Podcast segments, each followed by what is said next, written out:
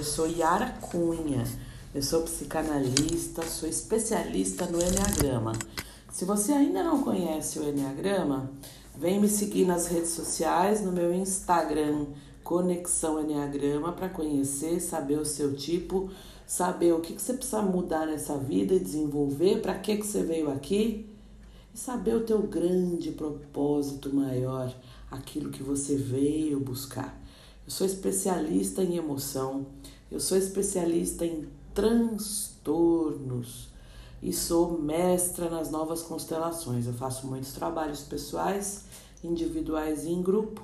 E para saber mais sobre o meu trabalho muito importante e profundo, que é o trabalho do Enneagrama com as novas constelações, é só me seguir no meu Instagram. Hoje eu vim falar de um tema que é um tema importante, não dá para falar em 25 minutos, mas eu vim falar aqui sobre a depressão, sobre a tristeza, né? E a primeira coisa que eu quero dizer é que se você que está me ouvindo tem depressão, é, você não é melhor e nem pior do que outra pessoa, tá? É, tem um transtorno aí no meio e apenas é assim. Tem gente que tem câncer, tem gente que tem asma, tem gente que tem depressão. Toda doença é um sintoma daquilo que a gente precisa olhar para algo em nós e para o nosso sistema. Talvez eu não consiga falar da abordagem sistêmica, que é a abordagem espiritual, mas eu vou tentar aqui falar um pouco mais sobre isso, né?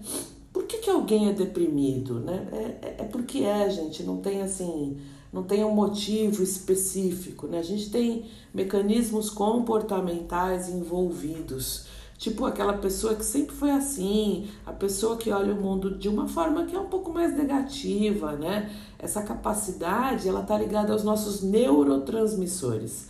Ela se chama neuroticismo, tá ligada a hormônios. E isso é só a ponta do iceberg, tá? Então a gente não tem causas definidas para explicar. Por que, que alguém é deprimido? Por que é?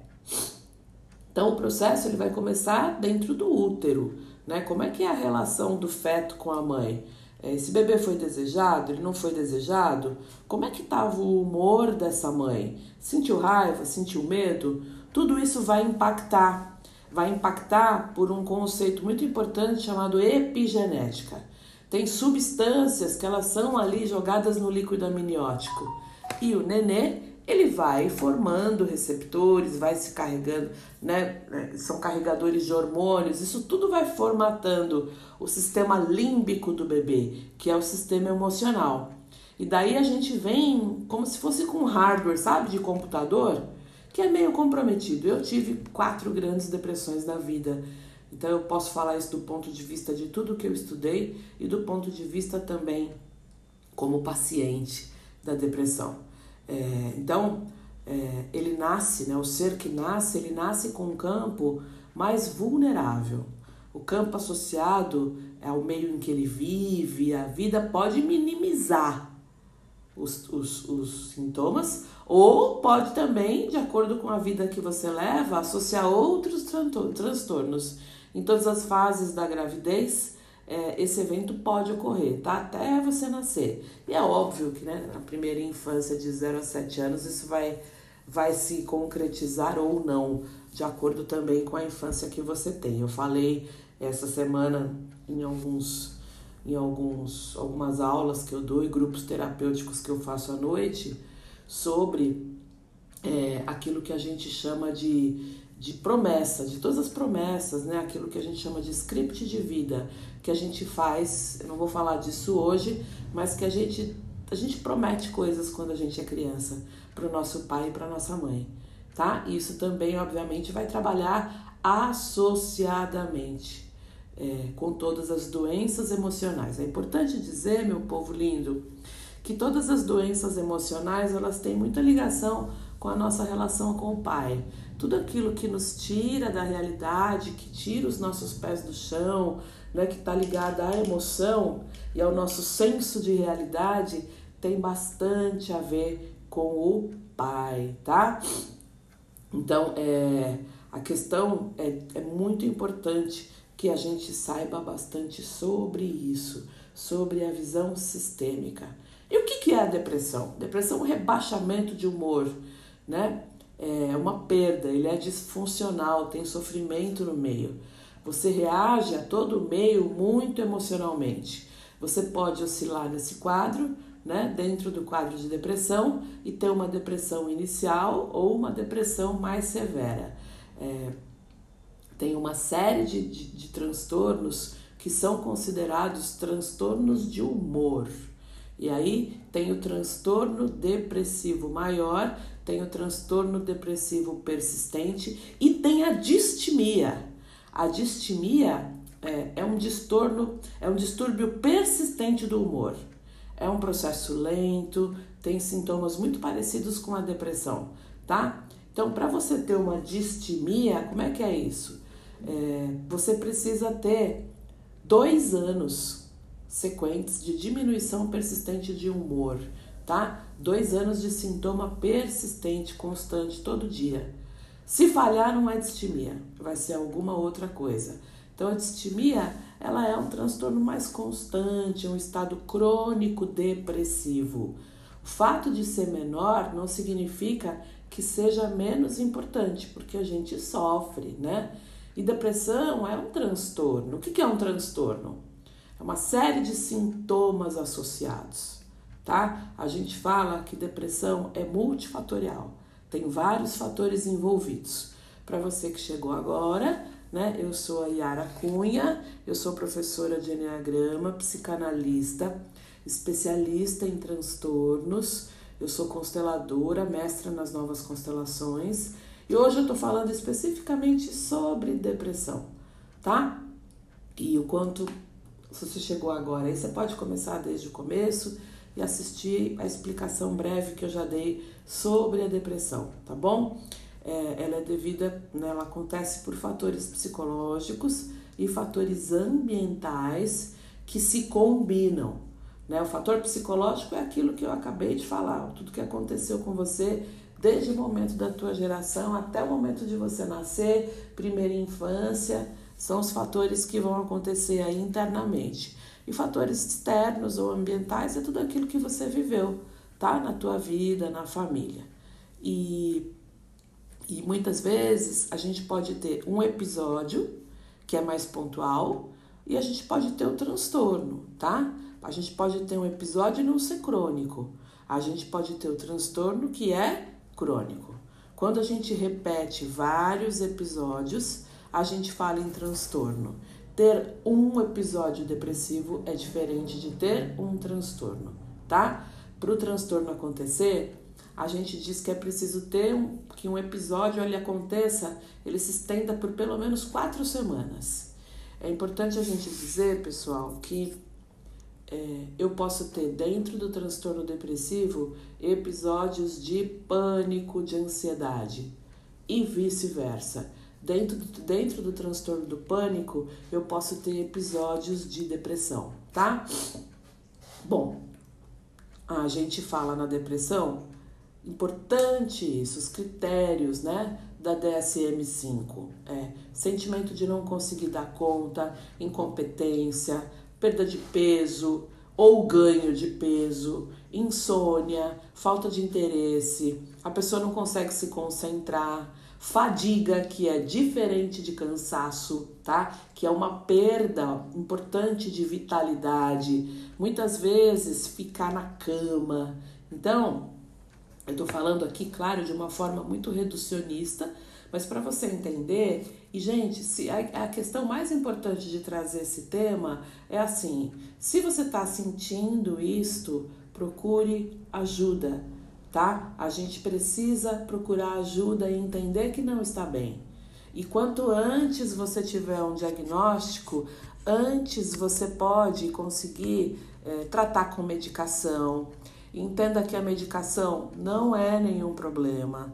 Tem muita gente que a, a, a doença, os sintomas se tornam muito mais sérios porque faltou tratamento, faltou o que é muito importante: tratamento médico. Você vai ter vários tratamentos auxiliares que podem ajudar, mas nada dispensa o acompanhamento médico. É importante dizer também que esses sintomas que eu falei eles não são específicos da depressão, mas eles podem indicar um quadro depressivo, tá? Então, por exemplo, alteração de apetite pode ser um aumento ou diminuição. Pode ser que a pessoa esteja comendo muito. E geralmente é para menos, tá? Mas que também pode aparecer em quadros de ansiedade, é, distúrbio do sono, insônia, ou a hipersonia, que é dormir demais, também podem aparecer na ansiedade. Por isso que é distúrbio, minha gente, porque é para mais, né? Não é para mais nem para menos, pode ser para qualquer lado, tá? Pode ter um retardo psicomotor, aquela pessoa que começa a falar mais devagar, anda devagar, é tudo devagar, mas você também pode ter agitação psicomotora. É uma coisa que acontece muito na sociedade hoje, porque nós somos muito exigidos, né? E aí tem uma depressão que fica disfarçada de agitação. A pessoa faz, faz, faz, faz, é hiperativo, mas é deprimido, tá? O retardo não é mais um sintoma específico e geral e único. Tem também sensação de menos-valia, de culpa, tá? Isso tudo está muito relacionado com um quadro de depressão. Bom, o que, que caracteriza né, uma depressão? Rebaixamento de humor, é, falta de prazer, a gente chama de anedonia, falta de prazer, falta de interesse pelas coisas. Isso é muito, é um quadro bem principal. Durante um período de quatro semanas pelo menos mudança de apetite, fadiga, sentimento de inutilidade, culpa excessiva, sentimento de inadequação, baixa autoestima, alteração das funções executivas que tem a ver com o nosso córtex pré-frontal. O que, que é isso?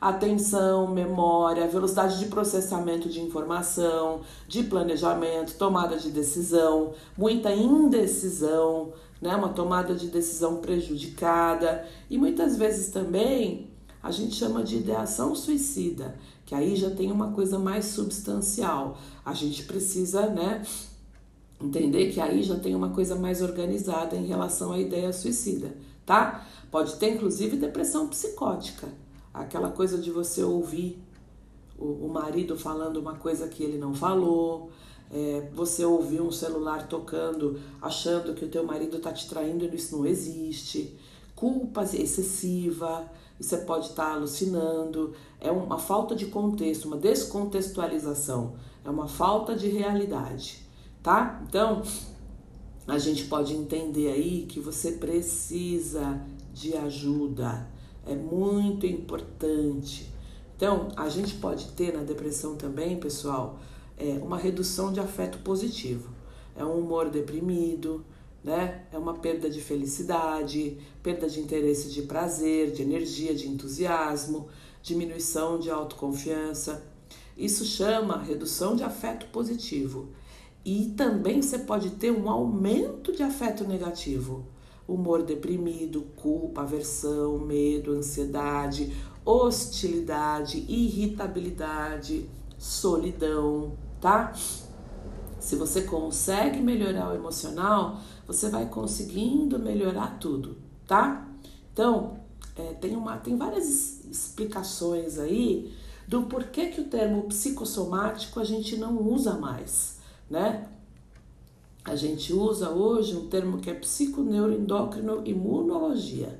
Está ligado a todas as nossas reações do hipotálamo, do sistema nervoso, do sistema imunológico, do sistema endócrino. Então, a gente chama de psico, neuro, endócrino imunológico. Por quê? Porque se você altera esse eixo neural, né, você mexe com endócrino, com imunológico. Na, na, nessa depressão, você tem eixos alterados, tem eixos imunológicos. Então, Pensa assim, ó, para essa explicação, putz, Yara, que difícil isso. Ouve de novo que vai ficar gravado. Se você cuidar das suas emoções, você já começa a melhorar tudo. Do ponto de vista científico, isso é ciência. Isso é a última especialização que eu fiz em transtornos na, né, como a professora da PUC. É alguma coisa muito séria. A ciência nesse momento, ela está correndo atrás das explicações. Porque os efeitos da depressão a gente já sabe. Cuida das tuas emoções. Vem conhecer o Enneagrama. E eu quero falar de mais uma coisa, que é como é que a gente vê hoje, do ponto de vista é, da sistêmica, a depressão, tá? Então a gente vai falar muito do ponto de vista ancestral. Tem tudo aquilo que você vai viver no aqui no agora. Mas tudo, todas as doenças, a esquizofrenia, transtorno bipolar, a fobia, hiperatividade, autismo, tudo tem a ver com causas sistêmicas. Então, quando a gente fala da depressão, né, a gente está falando de um vazio devido a não querer ou não poder tomar um dos pais. Então, a gente vai ter a presença de uma intrincação, de um emaranhamento muito forte com o antepassado. E esse antepassado não tomou alguém, uma mãe, ou uma mãe que foi estuprada por um familiar que não quis tomar ou dar o amor ao filho, o filho desse estupro em relação à mãe, um filho que foi abortado, assassinado ou que foi esquecido pela mãe, né? Quem não quer tomar o amor dos seus pais? Um pai que tem um filho fora do casamento e que não quer tomar. Bom, existe aí um trauma que bloqueou o acesso do filho aos pais. Então, a gente vai precisar trabalhar para liberação, né? Para liberar essa, essa intrincação, esse emaranhamento com o passado. Em segundo lugar, né? Levar aí no final o tomar a mãe ou o pai, tá? Às vezes, muitas vezes, a depressão ela é consequência direta de um movimento interrompido. Ter sido separado da mãe ou do pai quando pequeno. Bert Hellinger chama isso de amor interrompido. Teve uma cisão muito forte, o teu pai foi embora, tua mãe te abandonou, houve um abandono muito forte, uma rejeição muito forte, a separação do teu pai e da tua mãe, tá? E aí, ter sido separado da mãe ou do pai quando pequeno e não ter sido capaz de fazer essa triangulação entre pai e mãe. É, é importante entender um pouquinho como a psicologia ela se une é, junto à sistêmica e à ancestralidade. Tá? Então, isso vai ter explicação específica para raiva, vai ter explicação específica para todo tipo de assédio, de abuso, né? as desordens sistêmicas que vêm daí, de incesto, inclusive, tá? Quando a gente fala, pessoal, é, a última coisa que eu quero falar aqui, meu tempo já está acabando. Eu sou Yara Cunha, eu sou especialista em transtornos, eu sou professora de Enneagrama, sou mestra nas novas constelações, sou psicanalista. Me segue no Instagram, Conexão Enneagrama. Eu quero terminar falando sobre as causas sistêmicas do suicídio.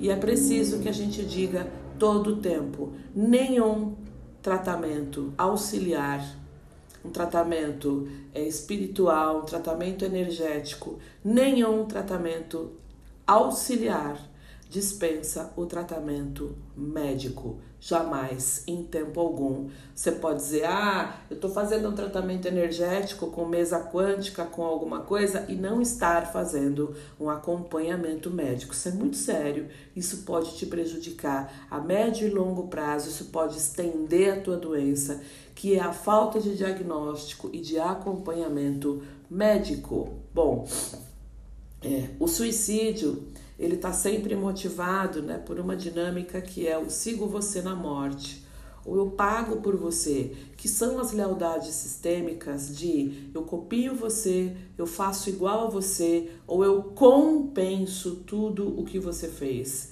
Se você matou alguém, se você foi responsável por um suicídio, lá na tua ancestralidade, né? Os teus ancestrais. Então, isso, o suicídio, Bert Hellinger diz que a gente não pode evitar um suicídio, porque a pessoa está totalmente presa pelo passado e pelo emaranhamento.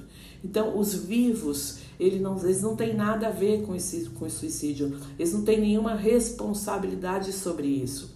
As circunstâncias externas, elas foram como que a justificativa de algo que de alguma maneira ia acontecer. Se não tivesse sido por essas circunstâncias, seria por outras, tá? Pode se ajudar e muito, né? Alguém que sente que a morte, que está preso na morte. constelando essas, essas intrincações, né? reincluindo os excluídos e honrando essa culpa, honrando essa culpa dele, ajudando a pessoa a tomar sua mãe, que é o querer viver, e o pai. O pai vai dar a força de resistir a essa pulsão suicida, tá? Então, muitas vezes o suicídio e as grandes questões trata-se da vai, vão ter a ver com a expiação de um mal que não foi assumido. Por exemplo, né, ali onde houve um assassinato, um assassinato que não foi assumido. Hellinger, né, Albert Hellinger descobriu né, isso quando ele percebeu um grande número de suicídios entre os netos dos nazistas ativos durante a Segunda Guerra Mundial. Então, quando um assassino não assumia a responsabilidade dele, ele não via o crime como um crime, né? Um descendente dele dizia: Eu, como você, vou matar. Já o outro dizia: Eu, por você, eu vou pagar por você e eu me mato. Então, eu posso ficar igual, eu posso me matar, ou eu posso dizer: Eu pago por você.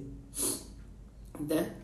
Tem uma questão relacionada à raiva também, que é assim, ó, que tem muita ligação com transtornos tem muita ligação, inclusive, é, com toque, com transtorno obsessivo compulsivo, em que a pessoa se corta, né? Ela fala assim: para não matar as outras pessoas, para não agredir as outras pessoas, para minha violência não ir para fora, eu me violento para dentro, tá? Também vai ter muito a relação sobre isso.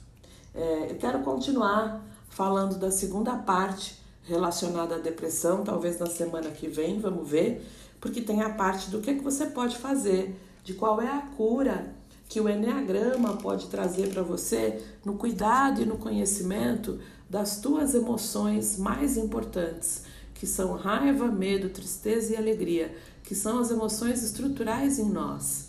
Muito do que a gente entende também como causa da depressão é, são situações de muita raiva que você viveu, né? Raiva muito específica, é, situações de perda que você não expressou a raiva. A gente quando perde, quando perde uma relação, quando vive um luto muito importante, né? O luto aí vai ser uma situação em que a gente é, pode, pode ir para depressão ou não, mas a gente sente muita raiva e essa raiva não expressa pode se transformar em depressão, tá? É, então a depressão não, ela não é luto.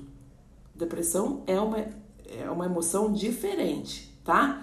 É, a emoção que vem do luto é importante e é bom sentir esta emoção. E aí você pode ou não ter um processo depressivo dentro do luto, que são as perdas. Perder o cachorrinho é luto, perder o teu pet é luto, perder se separar é um luto, perder o emprego é luto. A gente pode ficar em luto por até dois anos. Aqui no Brasil, isso é inclusive muito cultural. Agora, luto com depressão já é uma disfunção. Lembra que sentir a tristeza do luto é importante. Uma outra coisa também é assim: você pode ter depressão por uma questão pontual. Eu tive uma depressão por conta de um término muito abrupto, muito repentino de um relacionamento.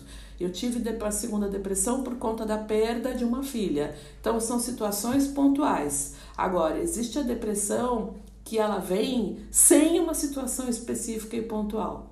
Que aí ela vem também por outras questões e é precisa de tratamento médico nas duas situações. Eu sou a Yara Cunha, é, me segue no meu Instagram Conexão Enneagrama, tá? Se você conhece alguém que tem depressão, recomenda esse programa, manda o link ele vai também ser postado lá no meu Instagram Conexão Enneagrama. Recomendo esse áudio, ele vai ficar na Rádio Mundial, você pode ouvir depois, porque a gente merece ser feliz. Eu, eu vou falar uma grande coisa importante aqui: tem cura. Você não é obrigado a viver a vida inteira. O tratamento psicológico e espiritual ele vai te ajudar muito a ter uma qualidade de vida muito melhor. E curando a tua depressão, curando os teus sintomas, você cura toda uma ancestralidade e também as tuas gerações futuras, os teus filhos. Obrigada, um lindo fim de semana para vocês e até a semana que vem. Um beijo, fui!